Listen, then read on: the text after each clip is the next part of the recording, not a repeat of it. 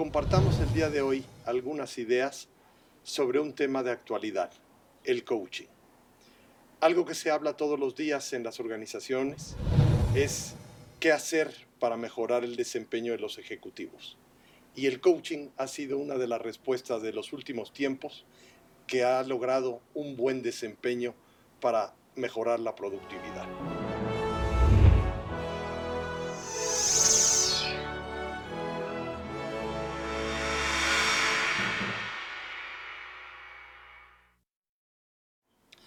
Empecemos eh, diciendo que coach es una palabra francesa y que quiere decir carruaje. Y yo creo que esto nos da un poco la idea de lo que es desde el punto de vista etimológico el, coach. Es una gente que acompaña a otra a transportarse de un lugar A a un lugar B.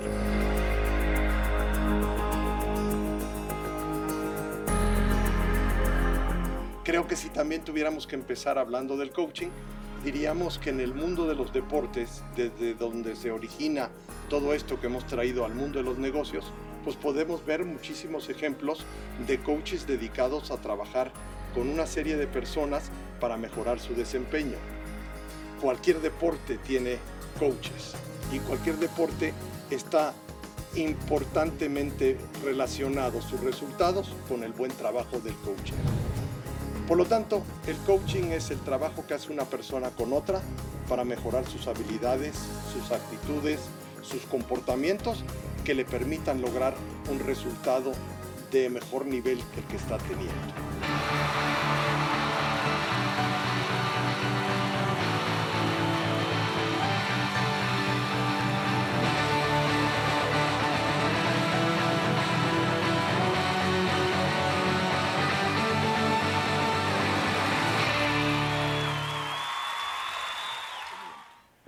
En nuestra práctica, el coaching es algo que hemos hecho desde hace tiempo en diferentes organizaciones y que ha dado los resultados que se esperan.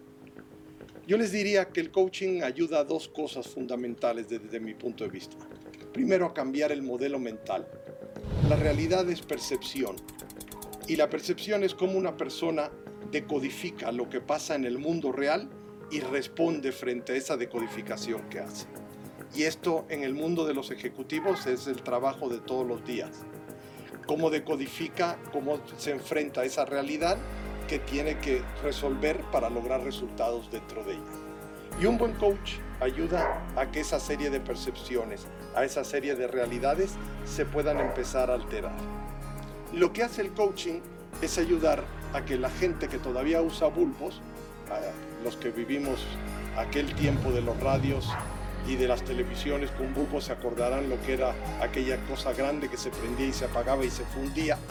Luego vino el transistor y ahora en la actualidad tenemos chip mucho más pequeño con una capacidad mejor y que los ayuda a que las máquinas funcionen muy bien.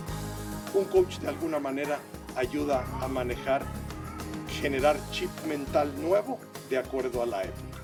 El segundo punto que ayuda a un coach es a quitar las vendas.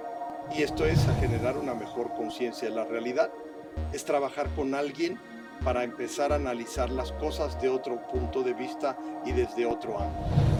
Y yo le diría que el, el trabajo del coach es el esquema de acabar con lo negativo, acabar con las reacciones impulsivas, con toda una serie de prácticas negativas que hemos ido acumulando producto de la experiencia y de la realidad. Si estuviéramos viendo en el mundo del deporte, pues en el mundo del deporte el coach trabaja con las personas después de que se ha terminado un partido. But you men played like champions. You never gave up. And champions hold their heads high. En el intermedio para que analicen un poco todo lo que están haciendo y cómo lo están haciendo. Let's go. All right, take control of this game. Who's gonna win this game? One, two, three, race Let's go. El coach siempre tiene un ciclo, güey. El coaching es eso. Es generar conciencia en las personas, ayudar a que desarrollen energía para actuar y puedan lograr un resultado, hacer acciones y posteriormente verificar las metas y analizar qué ocurrió con todo esto.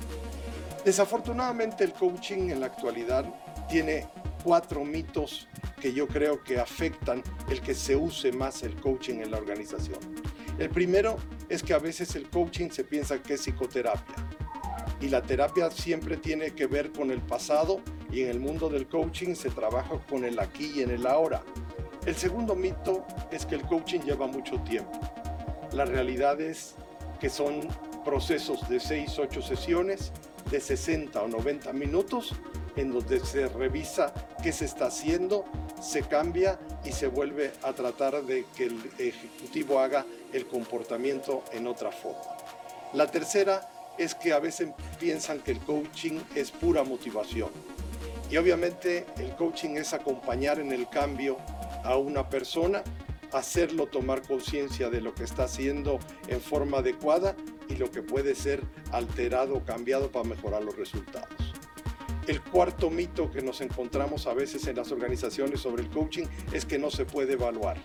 Y de hecho, un buen trabajo de coaching comienza con un diagnóstico 360 de principio y 360 de final para ver con esa medición anterior y esa medición posterior, además de todos los reportes y análisis que se hacen en el intermedio, qué logros están teniendo, qué acciones y se empieza a generar el cambio con las personas.